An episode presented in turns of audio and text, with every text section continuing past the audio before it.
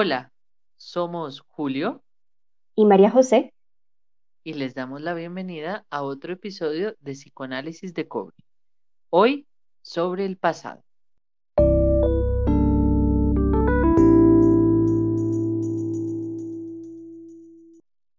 Vive en el aquí y en el ahora, pues es lo único que existe. Seguro que has escuchado esta frase. El pasado ya no es y el futuro no lo es todavía, decía San Agustín. Los motivadores en redes sociales nos dicen que la depresión es un exceso de pasado y la ansiedad es un exceso de futuro. ¿Será así? ¿De verdad? ¿Recordar es caer en la desgracia?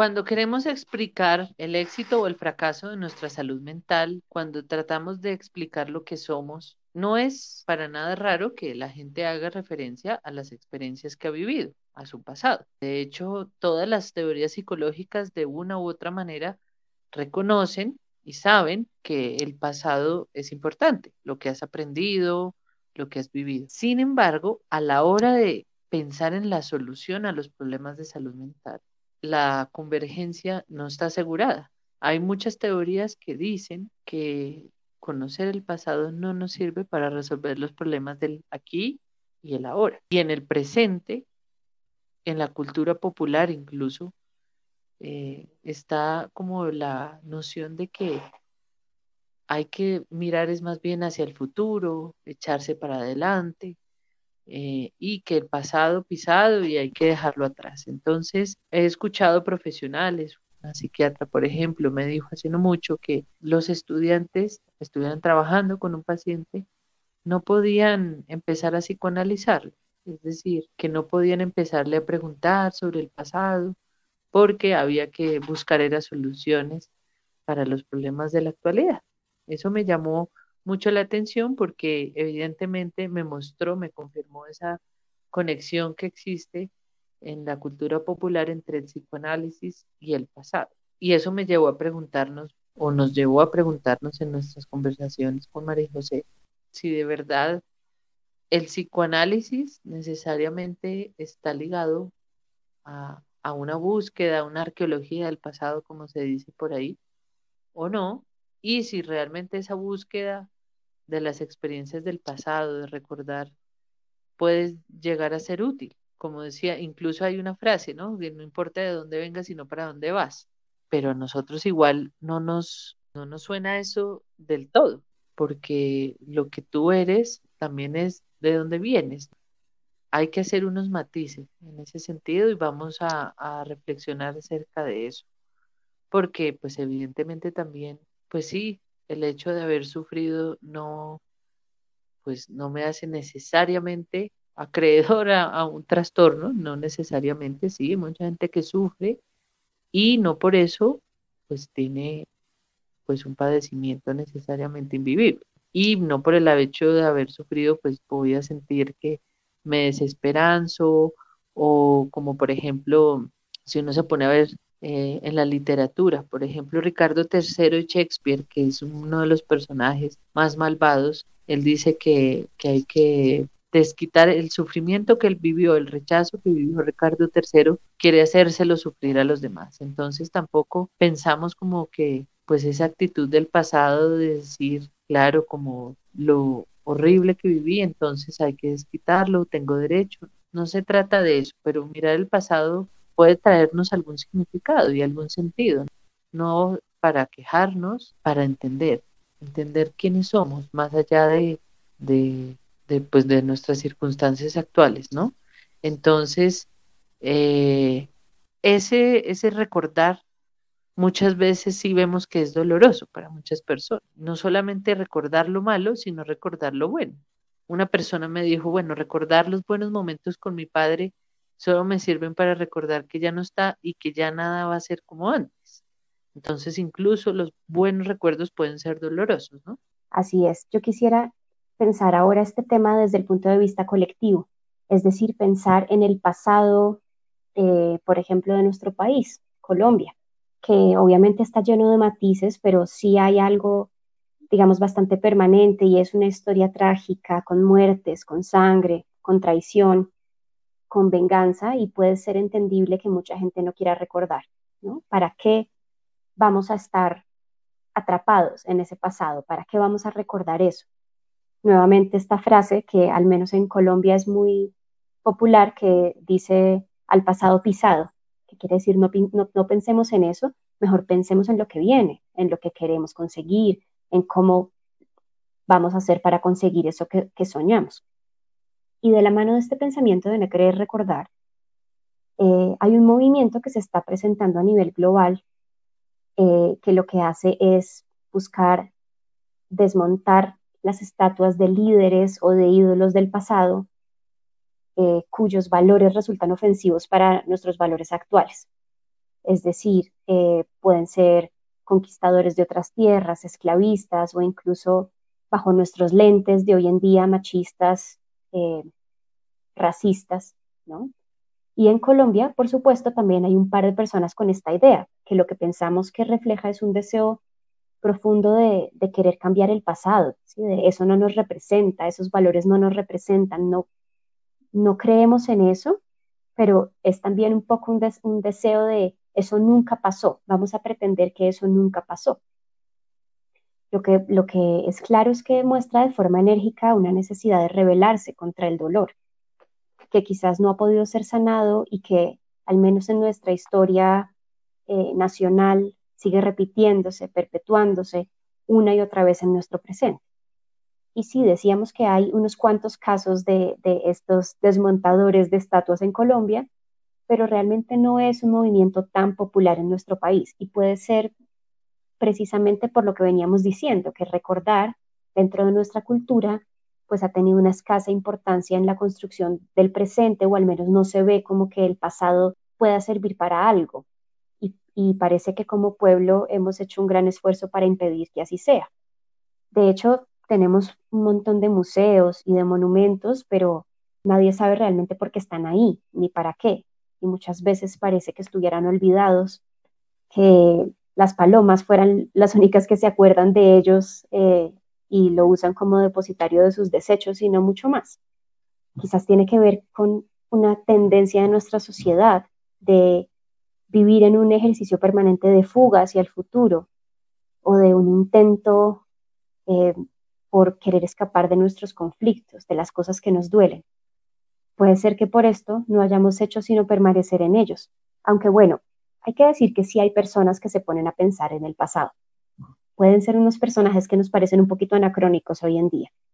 Ratones de biblioteca los podríamos llamar o aficionados intelectuales, estos historiadores que, que se la pasan leyendo, pero también escribiendo y hablando del pasado, y quizás ellos pues sepan quiénes son los personajes que están en la calle, de qué se tratan esas estatuas, esos monumentos y pueden incluso reflexionar sobre lo que puede significar que estén precisamente ahí. Em, estos personajes parecen de otra época, ¿no? Y en el campo de la política, por ejemplo, ocupan una posición muy incómoda en el proceso de construcción social. Parece que están ahí tocando a la puerta y diciendo, oigan, no se olviden de esto, no se olviden de esto. Y también en la política parece que hay una necesidad de, no pensar en eso y de, y de decir, bueno, vamos para adelante, vamos con toda, em, vamos a cambiar esta historia, pero no necesariamente pensando en lo que hemos vivido. Y, y yo creo que este, este lugar como de ratón de biblioteca que mencionabas, modo historiador incluso, pues la cultura popular nos lo ha asignado a aquellos que nos gusta el psicoanálisis, ¿no? El psicoanálisis es ese, esa rama de la psicología que está tan obsesionada con ese pasado, con la infancia, con lo que ya pasó y frente a lo cual en teoría no se puede hacer nada, ¿no? Que pues precisamente lo que tú mencionas en, la historia colectiva y social también eh, por lo menos en nuestro país se ha planteado mucho de no vale la pena echar para atrás y recordar y, hacer un compromiso con la verdad y con la reconciliación, no. sino echemos para adelante. Pero realmente lo que uno se encuentra en el consultorio cuando empieza a hablar de una manera íntima con un paciente o cuando uno mismo empieza a mirar hacia adentro, a ese espacio tan privado, tan, tan íntimo que es el mundo interno, que está más allá de, de todo lo que uno le quiere decir a los demás y quiere proyectar estas máscaras sociales que muchas veces tenemos. Eh, detrás de todo eso, cuando uno está en soledad o está con un paciente en un encuentro muy íntimo, empieza a ver que el pasado empieza a aparecer, que es la subjetividad, la historia, lo que las decisiones que hemos tomado, las decisiones que nos dolieron, eh, la culpa que muchas veces se asoma, pero también las preguntas que se quedaron sin responder, ¿no? Em, y las interpretaciones que yo hago de mí mismo a partir de, lo que hemos vivido, ¿no? Em, entonces, ese pasado va a empezar a surgir y uno se da cuenta simplemente observando que el pasado no está pisado. De hecho, pues uno de, uno de los textos más, más, creo yo, lindos de, Freud eh, es este de recordar, repetir y elaborar, donde él se empieza a dar cuenta que muchas de las cosas que uno hace sin pensar, sin darse cuenta, las cosas que uno repite en sus relaciones, en sus deseos, eh, tienen que ver con cosas que uno ni siquiera como cosas que vivió, pero que no elaboró y que ni siquiera puede llegar a recordar de una manera consciente, como que las repite, como que estos hechos o estas vivencias del pasado le generan a uno algo que hace que uno siga buscando algo que no ha podido encontrar, ¿sí? Eh, entonces, pues empieza uno a ver que, que no conocer la historia, así como se repite tanto, no conocer la propia historia lo condena a uno a, repetir los errores, las equivocaciones, pero sin entender. Entonces, la repetición tiene que ver precisamente con eso, con no entender qué es lo que ha pasado, no haberse podido reconciliar, no haber podido tramitar, asimilar lo que uno ha vivido, ¿sí? Tanto bueno como malo, porque muchas veces incluso uno no ha podido darse cuenta que en su pasado han pasado cosas maravillosas y que están por allá revueltas con, dolor y con sufrimiento. Y cómo poder hacer que, ese, que esos recuerdos no sean empobrecedores, no sean un obstáculo, una zancadilla, sino por el contrario, que lo potencien a uno, ¿sí? Que ese pasado, ese de dónde vengo, me permita ayudar a responder hacia dónde voy, ¿no? ¿Cuáles han sido mis búsquedas a lo largo de la vida? Más allá de lo que yo quiero decir de mí en este momento, ¿qué es lo que me, qué es lo que veo en mí mismo a lo largo de mi historia? ¿Cuáles han sido realmente mis búsquedas en la vida? Y pensar sobre eso creo que es precisamente lo que nos permite eh, sentir que el pasado juega un papel fundamental en lo que somos y en, la, en un proceso curativo, ¿no? De, un sufrimiento. Y otra cosa que yo también quiero enfatizar con respecto a, la desvalorización del pasado es que, pues, la historia de todos nosotros, si nos vamos muy, muy, muy atrás, eh, nos lleva siempre a un mismo punto a la infancia, al ser bebés. Todos, por más diferentes que seamos como adultos, en nuestra personalidad, venimos de un mismo lugar en el sentido de vivimos unas mismas experiencias todos como humanos. Todos estuvimos en un, en un útero, por ejemplo, en un vientre. Tuvimos una experiencia y todos tuvimos que depender de otras personas estuvimos al cuidado de ellos. Y eso nos hace, digamos, compartir experiencias entre todos. Y hay una frase que es nada humano me es ajeno. Y lo más humano precisamente es la infancia, ¿no? Pero frente a la infancia también hay una actitud por los adultos y por la cultura popular como de muchas veces como de indolencia y de como de desprecio, más que por los niños, no, porque ahorita con todo el movimiento de protección de los derechos de los niños y de la infancia, se idealiza y se dice, ay, los niños son el futuro, pero si uno se pone a pensar, si yo digo, cuidemos a los niños porque son el futuro, estamos los, los estamos viendo como una inversión y no como algo que en sí mismo es valioso, la infancia, ¿sí? Tú eres valioso porque eres niño, no por lo que vas a ser de adulto.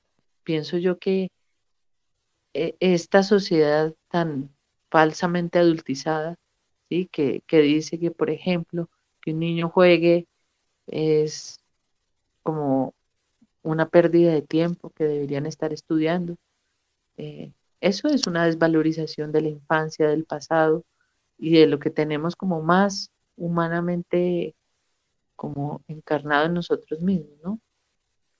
Pero, ¿por qué esta actitud como tan indolente de los adultos? ¿Por qué em, tenemos que, rechazar esto? Eh, ¿Será que lo que tanto nos conmovió y nos dolió en la infancia ¿Fueron solamente niñerías?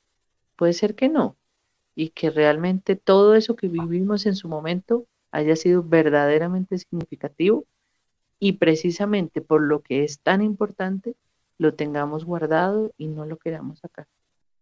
Estoy pensando mucho en la palabra ternura, como en, en pensar a los niños como tiernos, ¿sí? Como como algo que ya no somos, ¿sí? Como, ay, cuando yo era niño o niña, yo era muy tierno o tierna, ¿no? Como yo era dependiente, yo necesitaba de otros, no entendía nada, yo, yo lloraba mucho y, y como que suena como una cosa como si fuera de otra vida y como si eso no tuviera que ver con nosotros hoy en día.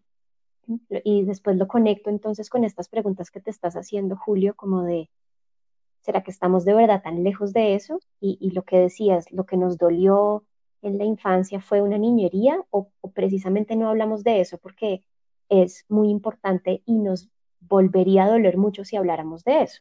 Y creo que una de las cosas más importantes o más significativas de la infancia y del pasado en general, y puede que también una de las cosas más dolorosas, es que no se puede cambiar no se puede alterar, no se puede mover, eso ya está ahí, ya está inscrito de alguna manera y siempre pues va a ser eso que no, que no es como yo quiero que sea o como, quis, como habría querido que fuera.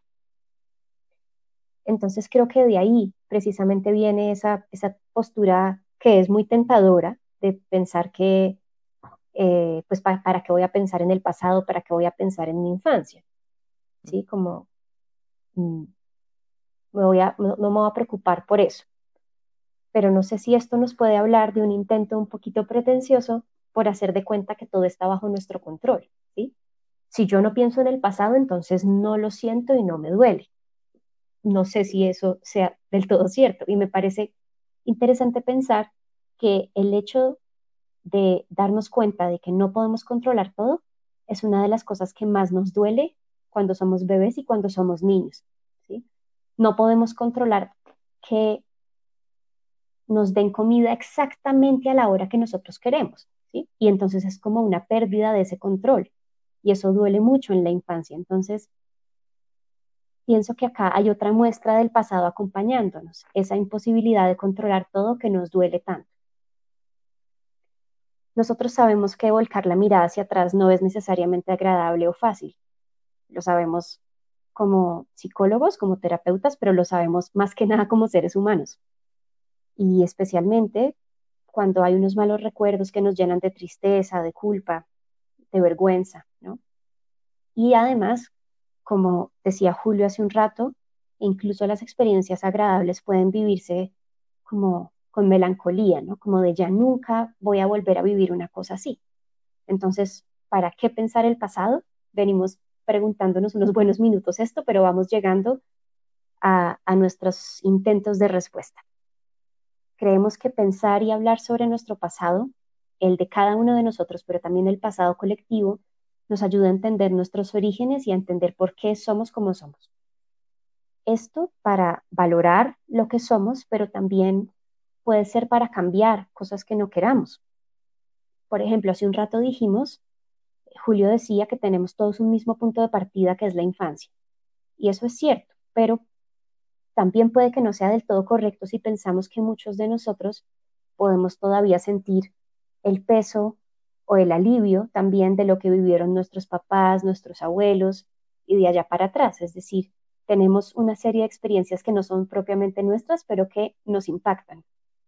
Y si pensamos que también nosotros formamos o vamos eventualmente a, a formar parte en su momento del pasado de unos descendientes, pensar y hablar sobre lo que hemos vivido y las cosas que nos han dolido nos va a permitir evaluar qué queremos seguir transmitiendo en nuestras familias, así como también qué cosas elegimos, qué relaciones buscamos construir.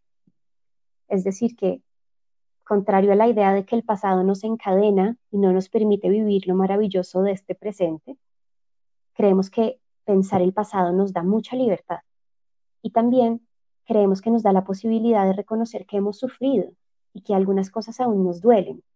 Y pensamos que esto es muy importante porque en nuestro corre-corre diario, en esta lógica del afán del que hablábamos, de la que hablábamos en el episodio anterior, hay mucho discurso motivacional de querer meterle buena actitud a la vida. Y por supuesto, bienvenida a la buena actitud a la vida, pero pensamos que también es bueno pensar de vez en cuando en las cosas que nos duelen, porque además de darle un lugar al idealizado aquí y ahora, pensamos que recordar ese allá y entonces, lo podríamos llamar a ese pasado, ese allá y entonces tiene sus alegrías, sus rabias, sus ilusiones, y pensar en eso nos va a permitir valorar cómo hemos crecido y cómo hemos aprendido. De la misma manera en que cuando viajamos a otros sitios, nos tomamos fotos con un montón de estatuas y monumentos, mm, pero no tenemos ni idea de cuáles son nuestros monumentos locales y por qué están ahí. Pensamos que algo parecido nos pasa con el, con el pasado em, individual. Y es que muchas veces en este mundo de redes sociales le dedicamos horas a apreciar los trayectos de vidas de otros, ¿sí? lo que han hecho, en qué están, en dónde estuvieron. Pero al recordar nuestra propia historia, podemos darle un valor a lo propio. Bastante esfuerzo nos ha tomado llegar a donde estamos. De acuerdo. Y, hay que hacer también una claridad en, en los términos como del interés del psicoanálisis en, pues en todos estos asuntos del pasado, y es que no se pretende en un psicoanálisis de empezar a recordar el dolor y quedar atrapado en ese círculo de culpabilización de la, hacia la mamá, al papá, al profesor, eh, a los amigos. No se trata de eso. Se trata de, de, de recordar esos dolores, de interpretarlos de una manera muy particular, de hacerlos propios, si se quiere, ¿no? Entonces, eh, ahora que mencionabas el tema colectivo de las estatuas, no se trata de saber que aquí a Bogotá llegó Gonzalo Jiménez de Quesada o llegó Colón, no se trata de los necesariamente de los hechos que pasaron en el afuera, sino cómo los vivimos, cómo los interpretamos nosotros, cómo ese nacimiento que fue para todos una misma experiencia, pero para la interpretamos cada uno de una manera distinta. Y porque precisamente, como tú decías, de acuerdo, está entrelazado a otras historias de otras personas. Y cómo lo hemos ido entendiendo, cómo lo asimilamos. Es precisamente ese es el trabajo que nos va a poder asumir, nos va a permitir asumir una actitud diferente, ¿no? Hay una palabra que desde cierta vertiente del psicoanálisis es fundamental y es la gratitud la capacidad de, sentir que de ese pasado viene lo que somos y puedo querer lo que soy gracias a todo eso que no me pasó, ¿no? Así haya sido doloroso de encontrar eh, esa actitud de, de benevolencia hacia mí mismo, porque interpreto de una manera también benevolente todo lo que me ha ido pasando. Eh, y pues en todo esto se mezclan las fantasías, los sentimientos, las ilusiones que yo viví. Pero si uno se pone a pensar, bueno, y entonces, como decíamos en el primer capítulo, ¿y esto, esto qué? ¿Si sirve de verdad a nivel terapéutico? Eh, ¿O es simplemente pues el capricho del psicoanalista de recuerde? ¿Sirve recordar? Eh, una pregunta que le podemos hacer a la ciencia, ¿no? Y los que han estudiado realmente el tema eh, han llegado a la conclusión que sí, por ejemplo, hay un estudio muy importante que se hizo en la Universidad de Harvard, Stuart Hauser, eh, que trabajó con, con adolescentes, adolescentes que habían tenido trayectorias de vida con mucho sufrimiento, con abandono, con maltrato, y empezó a ver que las personas que más sufrían y que más eh, habían tenido dificultades, curiosamente eran las que peor recordaban y las que no podían dar relatos coherentes acerca de esas experiencias del pasado. Y que precisamente descubrir que aquellos que son más resilientes, que es un concepto psicológico, que es la capacidad de aprender de las adversidades y de las dificultades en la vida, las personas más resilientes, em, las que se podían sobreponer mayor, de mejor manera a sus dificultades, eran aquellas que podían darle significados a las experiencias, que podían decir, bueno, sí, me pasó esto, pero, pero ya entendí qué fue lo que pasó. Ya, ya le puedo dar una coherencia. Y eso que me pasó me ha permitido construir una narrativa acerca de lo que soy hoy en día. Y esas personas que han podido construir esas, esas historias sobre sí mismos, que han explorado y, se pueden narrar a sí mismos, pues se ha encontrado que se desarrollan mucho mejor y que aprenden y que son, como decíamos, esta palabra, más resilientes. Eso es muy importante. Entonces, sí, terapéuticamente sirve esto. Si se hace de una manera, como hemos venido diciendo, con sentido, con significado, no una recopilación de hechos, sino de comprensión. Y de una manera cuidadosa, también agregaría yo, ¿sí? porque es un ejercicio que sí puede ser doloroso y uno también necesita a alguien que lo acompañe por momentos a navegar esos, esos lugares oscuros de la mente, ¿no? Por supuesto, Julio y yo somos fans de que la gente vaya a terapia, ese es un poco el mensaje oculto detrás de esto, pero no necesariamente tiene que ser en terapia. Creo que hay otras experiencias de la vida que también pues pueden dar lugar a, a pensar el pasado. No, me estoy imaginando en este momento como por ejemplo, hablar con los papás o los abuelos, ¿sí? Como preguntar cosas también, como, pero nuevamente no preguntar hechos, o sea, los hechos están, están bien, son útiles, pero como indagar un poquito más por las sensaciones que, que uno tenía de niño, que ellos tenían, como un poco también esa historia familiar. Si les ha gustado este tema y quieren pensar más al respecto, les traemos dos recomendaciones. Recuerden que en el episodio pasado les dijimos que íbamos a traer un clásico y un contemporáneo. Entonces, el clásico, lo mencionó Julio hace un rato, es sin duda alguna repetir, recordar y reelaborar de Sigmund Freud, que es muy interesante para entender los inicios del psicoanálisis, pero además algunos conceptos que son fundamentales en la teoría psicoanalítica, psicoanalítica en general, como lo reprimido y la repetición. Y el contemporáneo es un libro que se llama Fracturas de Memoria, de Maren y Marcelo Viñar, que son dos psicoanalistas uruguayos.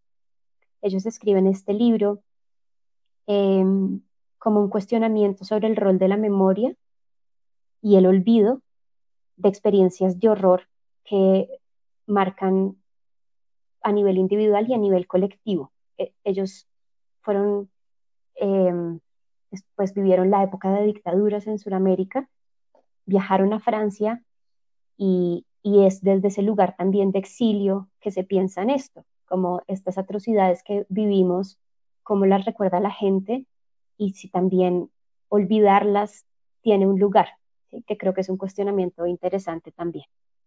Eh, traemos un extra que es precisamente uno de los artículos de los que les habló Julio de las investigaciones de Harvard. En la descripción del episodio van a encontrar los enlaces de todas estas recomendaciones. Les recordamos también que nos sigan en Instagram como psicoanálisis de cobre, todo seguido y sin espacios.